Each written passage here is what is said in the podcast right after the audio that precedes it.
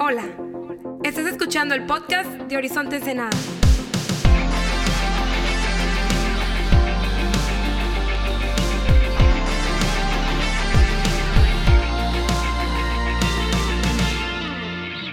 Hey, ¿qué onda, Horizonte? ¿Cómo estamos?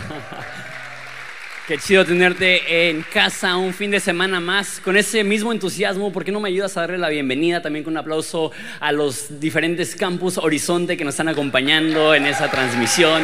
Horizonte Quiliguas, Horizonte Centro. Bien felices que nos estén acompañando.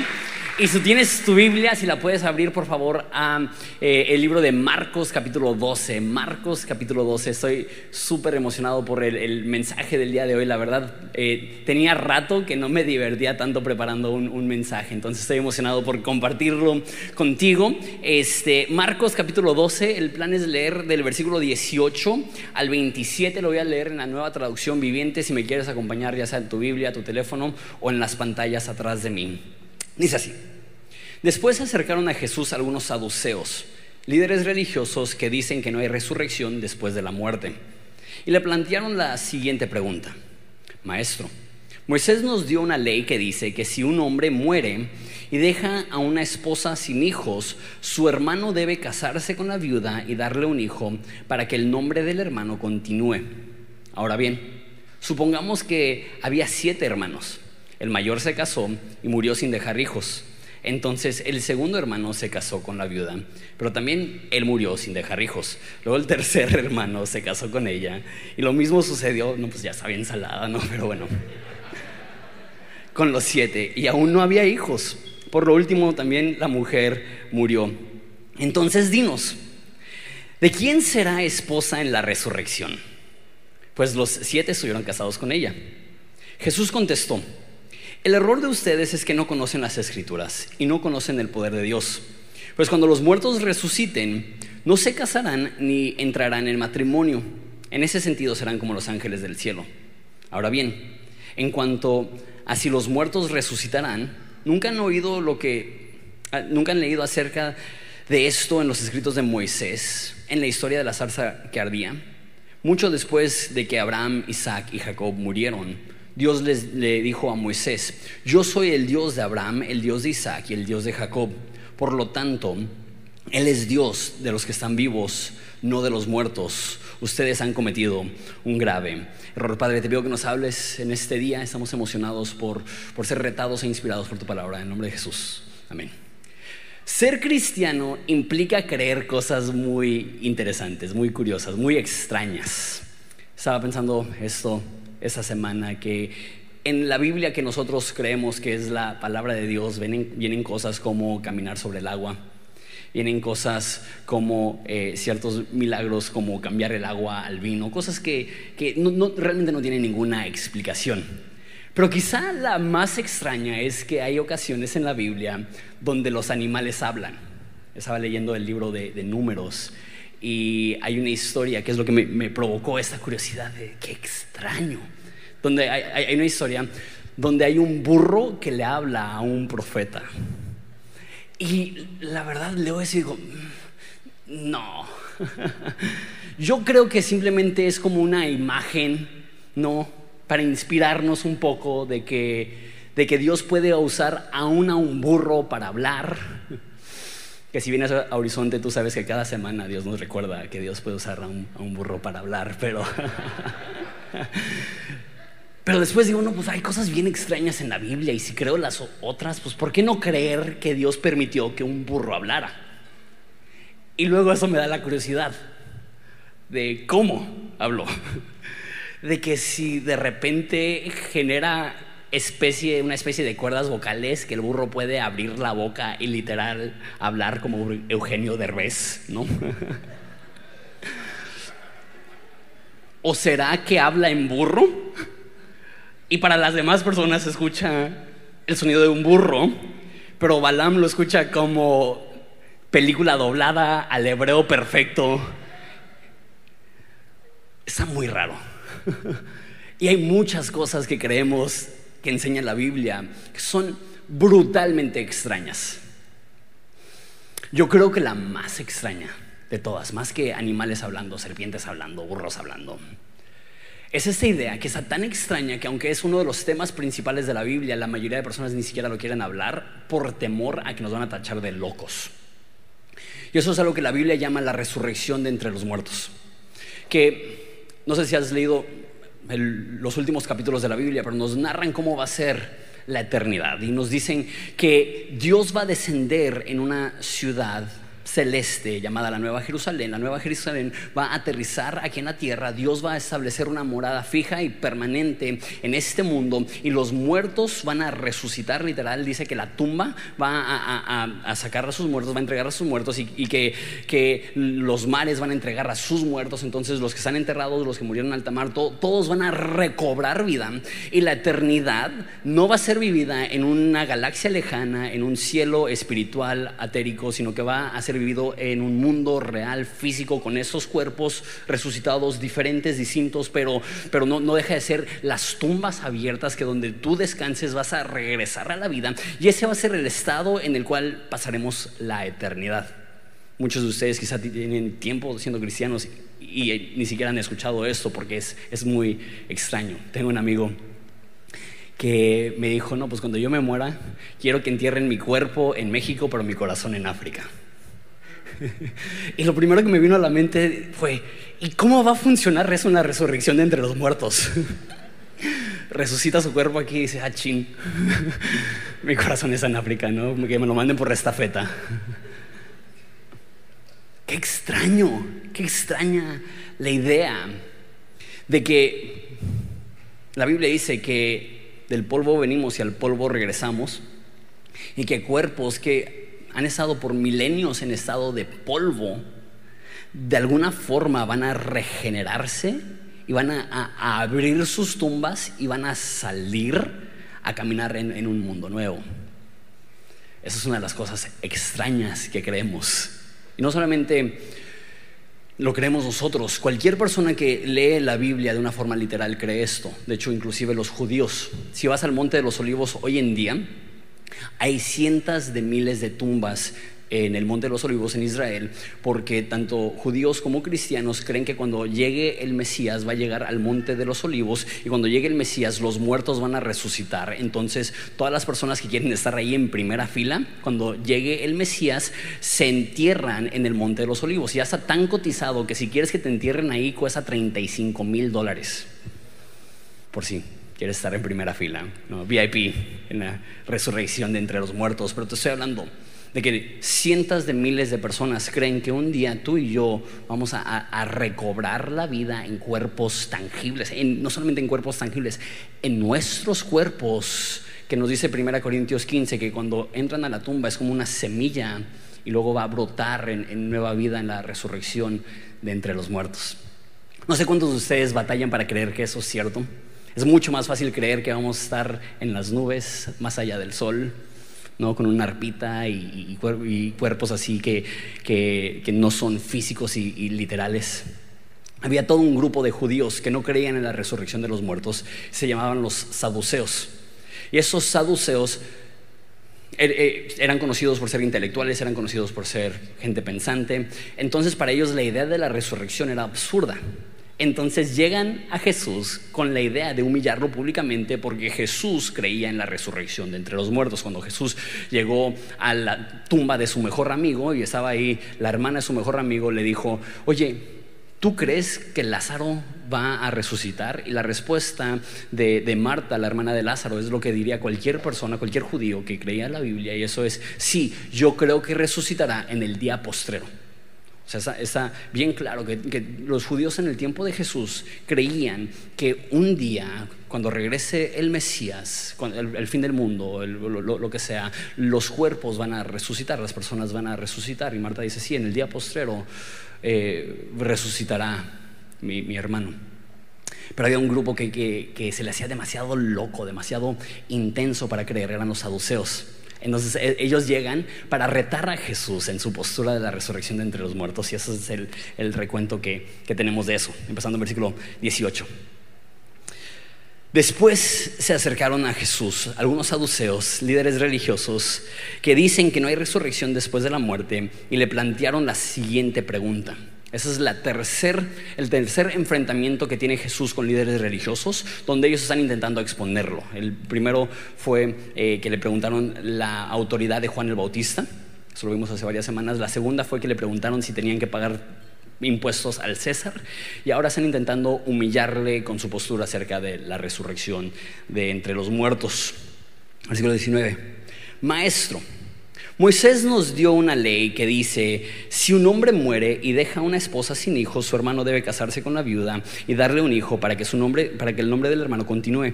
Ahora bien, supongamos que había siete hermanos, el mayor se casó y se murió sin dejar hijos. Entonces el segundo hermano se casó con la viuda, pero también murió sin dejar hijos, y el tercer hermano se casó con ella. Lo mismo sucedió con los siete.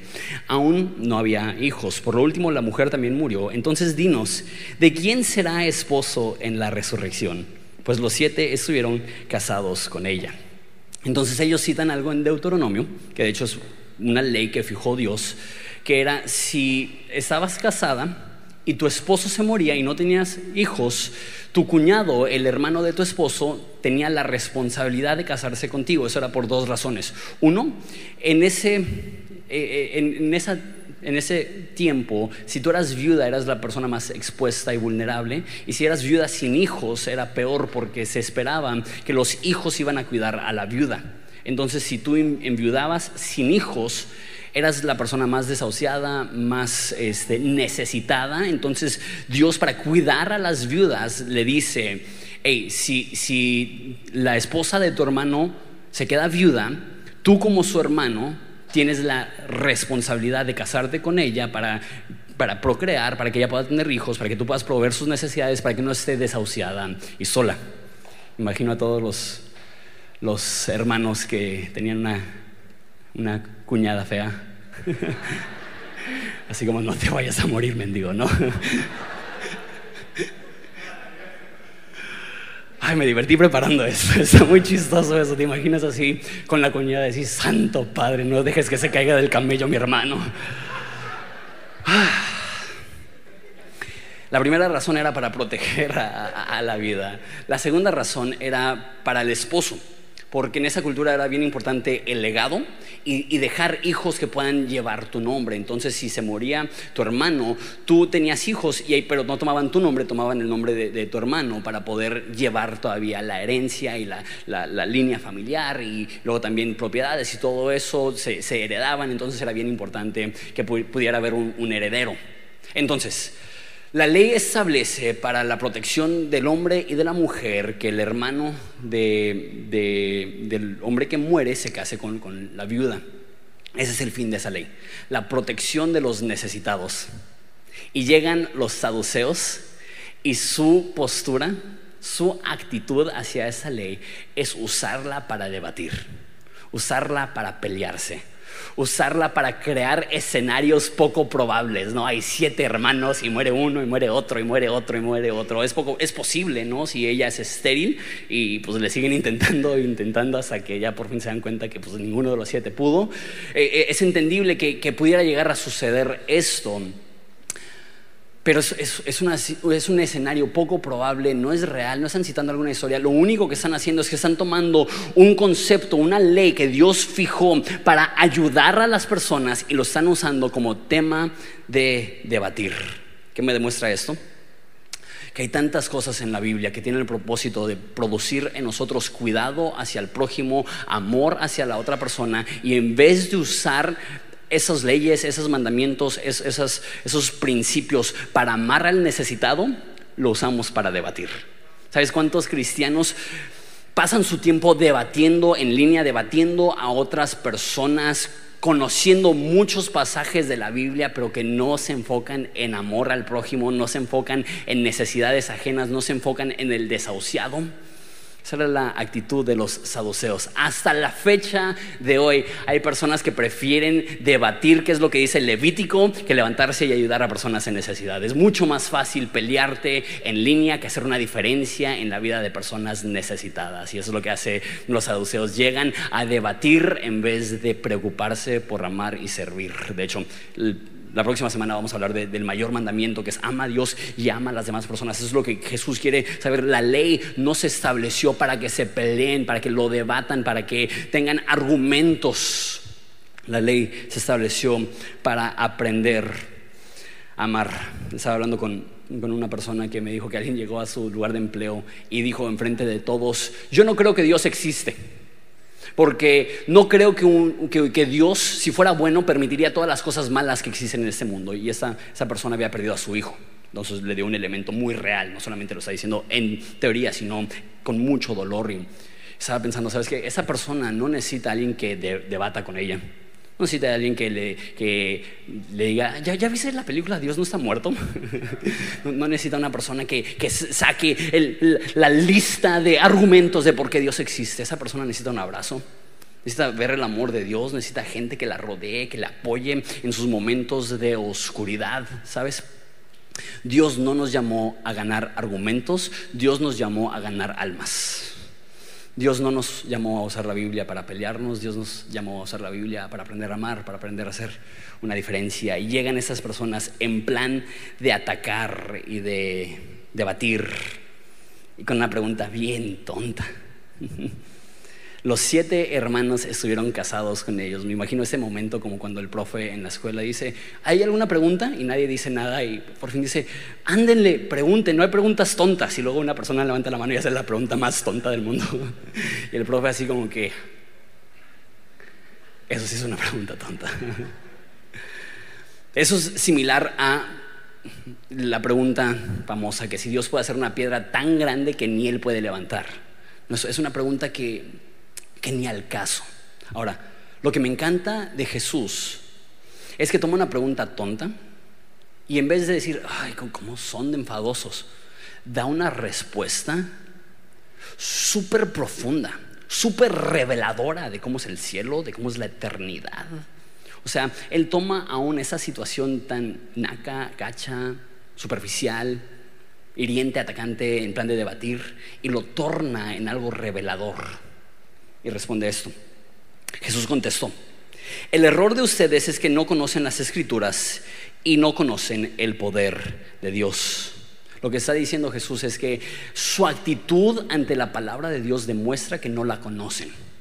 Porque cuanto más conoces la Biblia, más te das cuenta que la Biblia es una espada de dos filos, pero no está diseñada para ser usada en contra de los demás, sino que es un bisturí diseñado para operar y remover las partes de nuestras propias vidas que necesitan ser removidos. En ese caso, la Biblia es como un espejo que revela tus imperfecciones para que puedas cambiar las cosas que necesitas cambiar para poder parecerte más a Jesús. Es lo que dice Jesús. No te enfoques en la paja que tiene la otra persona en el ojo, enfócate en la viga que tienes en tu propio ojo. Cuando lees la Biblia correctamente y entiendes la Biblia correctamente, lejos de usarla para atacar a los demás, vas a usarla para ser transformado tú mismo. ¿Y sabes qué me demuestra eso? Que las personas que utilizan la Biblia para atacar a los demás no conocen la Biblia. ¿Es lo que dice Jesús? Es lo que dice Jesús. Ustedes llegan con esos argumentos porque no conocen verdaderamente la Biblia. ¿Conocían de la Biblia? Sí. Pero cuanto más conoces realmente la Biblia, te das cuenta que el enfoque de la Biblia y la meta de la Biblia no es cuánta Biblia tienes aquí, sino cuánta Biblia estás aplicando, qué tan diferente estás viviendo a las personas que te rodean. Es un peligro enorme simplemente tener un conocimiento de la palabra de Dios en tu mente que te provoca a vivir diferente a lo que vivías antes de eso. Ustedes no conocen la Biblia. Nada demuestra falta de conocimiento bíblico como personas que utilizan la Biblia para pelearse. El libro, el libro, que habla del amor de Dios, de la restauración, de la gracia, de la transformación. Usarlo para pelearnos con otras personas, ni al caso. La Biblia no fue diseñada para agarrar a gente a bibliazos. la, la Biblia no fue diseñada para atacar y criticar a las demás personas. La Biblia fue diseñada para que a través de ella podamos tener un encuentro con Dios, seamos transformados y aprendamos como Jesús a decir, hágase tu voluntad, venga tu reino, hágase tu voluntad en la tierra como en el cielo. Que vivamos de una forma distinta a las demás personas, llevando esperanza y gozo. En ese sentido, lo que Dios nos está llamando a hacer es abrazos, no bibliazos. Ay, me divertí preparando esto. Como dijo nuestro, nuestro presidente, abrazos, no bibliazos. No conocen la Biblia y no conocen el poder de Dios. ¿Sabes otra cosa que revela cuando nos las pasamos atacando y criticando y agresivos y cristianos odiosos? Es que no hemos tenido un encuentro con el poder de Dios. Porque cuando tienes un encuentro con el poder de Dios, cuando, cuando tus ojos han sido abiertos a lo poderoso, grande que es Dios, lejos de querer atacar a las demás personas, ¿qué es lo que quieres hacer? Apuntarlos a Jesús. Es decir, el encuentro que yo tuve con Él, tú lo puedes tener. La transformación que yo obtuve, tú lo puedes obtener. La nueva vida y gozo y esperanza y paz que yo he obtenido está disponible para ti. En ese sentido, puedes ver a alguien que conoce la Biblia y alguien que ha experimentado el poder de Dios cuando lo que más quiere es vivir como la Biblia le indica y que otras personas también puedan tener un encuentro con Jesús, que otras personas puedan ver el poder de Dios. La Biblia y el poder de Dios van de la mano. Cuanto más conoces la Biblia, más, vas a conocer el poder de Dios. Muchas personas quieren una experiencia con el poder de Dios, pero es imposible tener una experiencia con el poder de Dios sin conocerlo a través de la palabra de Dios. En ese caso, los saduceos estaban errados porque para ellos la Biblia era un ejercicio intelectual que les llevaba a debatir sin sentido. Jesús dice en él. Ayuden al, necesitado, ayuden a la viuda, apoyen al desahuciado. Ese es el propósito de la ley, no, no si en la resurrección de los muertos cuál va a ser su esposo. Pero contesta la pregunta, más o menos. La verdad, bueno, veamos su respuesta. Dice, pues cuando los muertos resuciten, no se casarán ni se entregarán en matrimonio. En ese sentido serán como los ángeles del cielo. ¿De qué está hablando? Eso lo voy a explicar al final. Deja explicar la otra parte que siento que es mucho más importante. Ahora bien, en cuanto a si los muertos resucitan, nunca han leído acerca de esto en los escritos de Moisés, en la historia de la zarza que ardía, mucho después de que Abraham, Isaac y Jacob murieron, Dios le dijo a Moisés, yo soy el Dios de Abraham, el Dios de Isaac y el Dios de Jacob. Por lo tanto, Él es Dios de los que están vivos, no de los que están muertos. Ustedes han cometido un grave error. La postura, la creencia de los saduceos era que cuando mueres, dejas de existir. Y lo que Jesús dice si eso fuera verdad, si mueres y dejas de existir, entonces cuando Dios habla con Moisés, ¿por qué no le dijo, yo fui el Dios de Abraham, yo fui el Dios de Isaac, yo fui el Dios de Jacob? Porque si dejaron de existir, ¿por qué decir yo soy? Porque cuando Dios dice, yo soy el Dios de Isaac, el Dios de Abraham, Isaac y Jacob, lo que está diciendo es que ellos siguen vivos, de cierta forma. Su cuerpo está muerto, pero siguen vivos. De hecho, en la interacción que Jesús tiene con, Marta, si puede ir pasando el, teclado para ir cerrando, en la interacción que, tiene Marta con Jesús, Jesús le dice que, que si crees en Él, aunque mueras, vivirás. ¿Qué significa eso? Eso es lo que creemos como cristianos, que el momento que morimos, nuestro, nuestra alma se va al cielo y nuestro cuerpo descansa, duerme.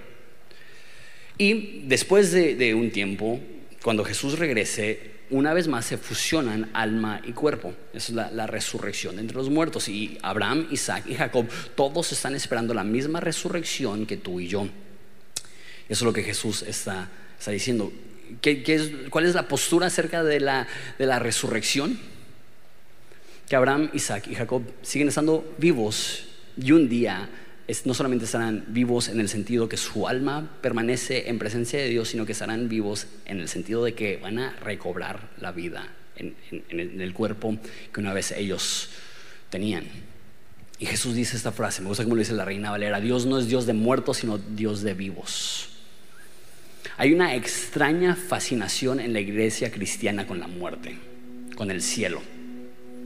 Porque es más fácil nada más decir, ah, ok, ya creí, ya me quiero ir.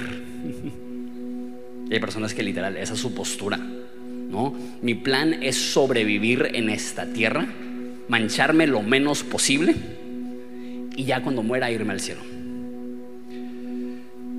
Yo creo que es posible que Pablo fue al cielo. Eh, dice, habla de una persona que, murió y fue al cielo y, tuvo, una visión del cielo y hay muchos que creen que fue Pablo. Yo creo que sí. Y cuando Pablo habla de la muerte, dice, me veo entre la espada y la pared, porque obviamente ya, vi el cielo y, y, como no quisiera estar allá con ustedes, perdón, allá en el cielo, pero es más necesario que yo permanezca aquí con ustedes. ¿Qué me demuestra esto?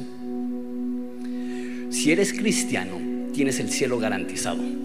Eso es lo que hablamos el domingo pasado en Primera de Pedro, el fin de semana pasado en Primera de Pueblo, que tenemos una herencia incorruptible, incontaminada, inmarcesible, reservada en los cielos para ustedes que están siendo guardados por el poder de Dios.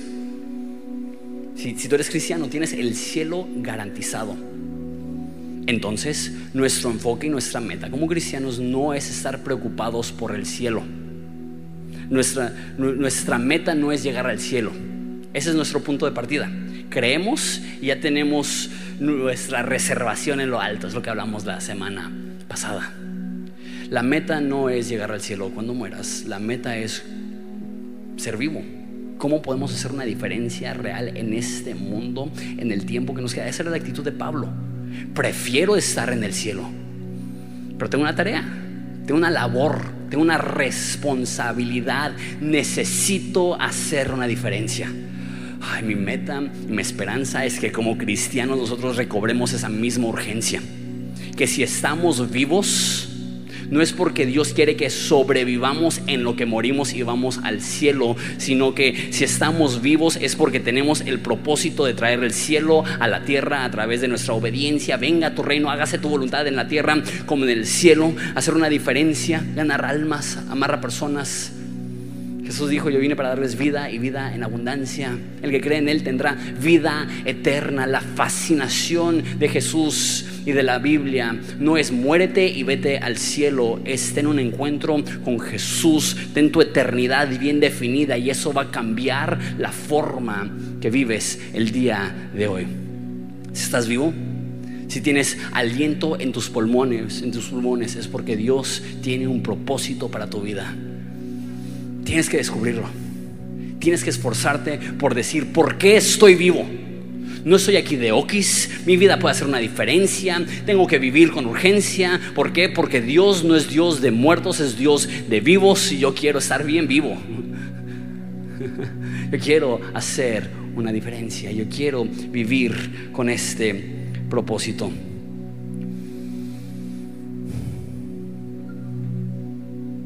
Ahora termino con esto. Entonces, ¿qué onda con el matrimonio en el cielo? ¿No? Está, muy curioso porque la pregunta es, ok, si un hombre se casa con varias mujeres, llega, llega al cielo, o realmente ni siquiera están hablando del cielo, en la resurrección entre los muertos, ¿quién será su, su mujer? Y Jesús contesta de una forma extraña, que dice, ¿qué no saben que en el cielo no se van a dar en casamiento ni se van a casar? Entonces, eh, en el cielo habrá matrimonio, incluido a eso habrá sexo. Muchas personas toman este pasaje como para decir, no, no va a haber ni sexo, no va a haber matrimonio. Entonces todos los solteros vírgenes están así como que Jesús todavía no regreses.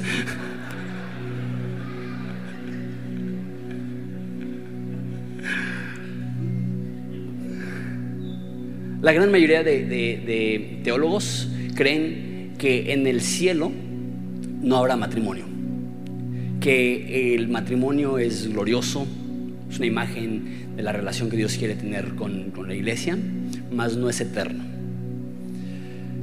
Yo no estoy convencido de eso, porque aquí Jesús no dice que en la resurrección de los muertos no estarán casados. Dice, no se darán en casamiento dándome a entender que en el cielo la gente no se va a casar, pero no excluye explícitamente la idea que quizá, porque no tengo idea, porque tampoco la Biblia dice y en el cielo van a estar casados. Quizá lo que está diciendo Jesús es que en esa tierra te casas, pero si no te casas, en el cielo no, no vas a estar casado porque los ángeles no se casan y las, personas después de la resurrección de los muertos tampoco se van a, se van a casar. Y la razón que creo que es posible, o sea, quién sabe, es posible que en la resurrección de los muertos habrá tanto matrimonio como sexo, es porque cuando Jesús creó al hombre antes del pecado, creó el matrimonio y creó el sexo. Y la resurrección de entre los muertos es el recuperar lo perdido en el paraíso, pero mejor. De hecho, si lees a la Biblia, Apocalipsis es, es una mejor versión de Génesis. Que en Génesis había un huerto y en Apocalipsis hay una ciudad con un huerto. En Génesis hay un árbol de la vida, en Apocalipsis hay un árbol de la vida que da 12 frutos diferentes. Eh, en, eh, Génesis hay ríos, en Apocalipsis hay mar de cristal. Entonces, la resurrección de entre los muertos será el paraíso recuperado pero aumentado. Entonces creo yo que existe la posibilidad de que quizá este, el matrimonio sí sea algo eterno. Pero digamos que no, digamos que no, porque la gran mayoría de gente cree que no basado en este pasaje. ¿Qué nos demuestra acerca del cielo y de la resurrección de entre los muertos el hecho que no haya ni matrimonio ni sexo? ¿Por qué? Porque entiendo que es fácil renegar eso. Decir, pues, e, e, es de las experiencias más placenteras en esta vida, porque Dios no lo permitiría en la próxima vida. El matrimonio es, es una sombra, dice la Biblia, de la relación de Dios con su pueblo. Dietrich Bonhoeffer era un teólogo del siglo anterior que aparte de teólogo era espía y estaba en un complot para matar a Hitler. Es el tipo de pastor que yo quiero ser. y descubrieron ese complot para matar a Hitler y lo encarcelaron y de la cárcel escribió cartas a su prometida, él se iba a casar. Y cuando pusieron fecha para su ejecución, él escribió una última carta a su prometida y él dijo, me toca, me toca brincarme la sombra e ir directamente a la realidad. Esa era su postura, que el matrimonio es una sombra del porvenir y que al llegar a la, a la eternidad, porque estamos en presencia como pueblo de Dios con Dios, es innecesario el matrimonio, porque cualquier cosa que encontraríamos en el matrimonio lo encontraríamos de una forma más perfecta en nuestra relación directa con Jesús. Y eso me hizo pensar, algo muy curioso. De hecho, eso se lo leía a C.S. Lewis, que dijo que el hecho que nos quejemos de que en el cielo no habrá sexo es como un, un niño que cree que la mejor experiencia en esta vida es el chocolate. Y tú como un adulto ves a ese niño y le dices, estás morrito. Hay muchas mejores experiencias que el chocolate en esta vida. Y me pregunto, me pregunto si, si nuestras quejas al cielo de que si habrá sexo o no en el cielo nos revelan algo.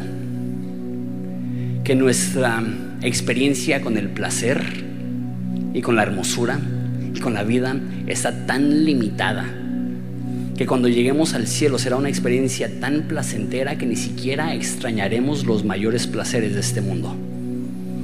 Es como si Dios nos dijera, estás morrito. Porque lo que te espera es tan glorioso y tan hermoso que ni hambre tendrás de los placeres más grandes que tuviste en la vida anterior. No lo sé. La Biblia no es conclusa en ese tema. Lo único que sé es que digamos que no. Digamos que el matrimonio caduca en la muerte digamos que el sexo es únicamente una experiencia para esta vida. ¿Qué nos demuestra eso acerca de la eternidad? Que será, tan gloriosa y tan hermosa y tan placentera que ni siquiera extrañaremos eso. Eso me emociona. me emociona pensar que la eternidad no va a ser un cielo con nubes y simplemente ver al horizonte con un arpa preguntándonos cuánto tiempo va a durar esto, sino que la eternidad será un nuevo cielo y una nueva tierra con cuerpos gloriosos nuevos, que le veremos como Él es, le conoceremos a Él como nosotros somos conocidos, y que lo que veíamos aquí como una sombra, lo tendremos en realidad y en HD allá. Porque una imagen puede ser bonita. Acabo de ir a Baja Sur y estuve en Mulegé y está hermoso.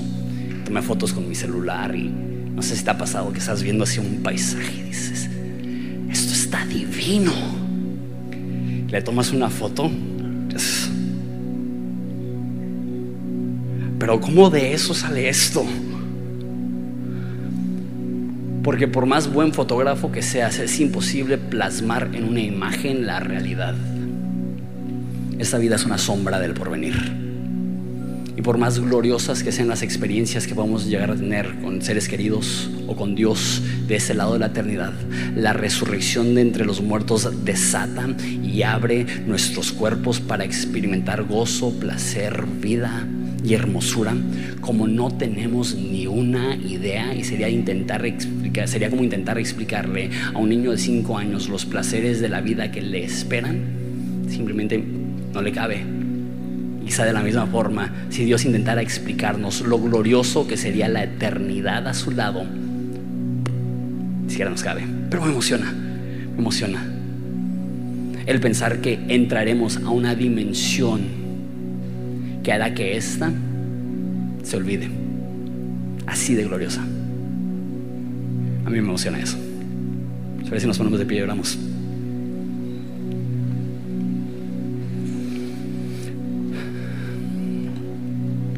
Padre, te damos gracias por esta realidad.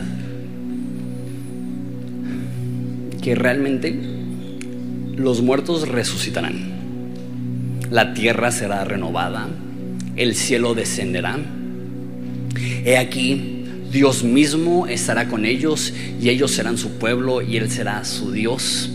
Y Dios secará de sus ojos todas lágrimas y no habrá muerte, ni enfermedad, ni dolor, ni maldición, porque todas las cosas han sido hechas nuevas.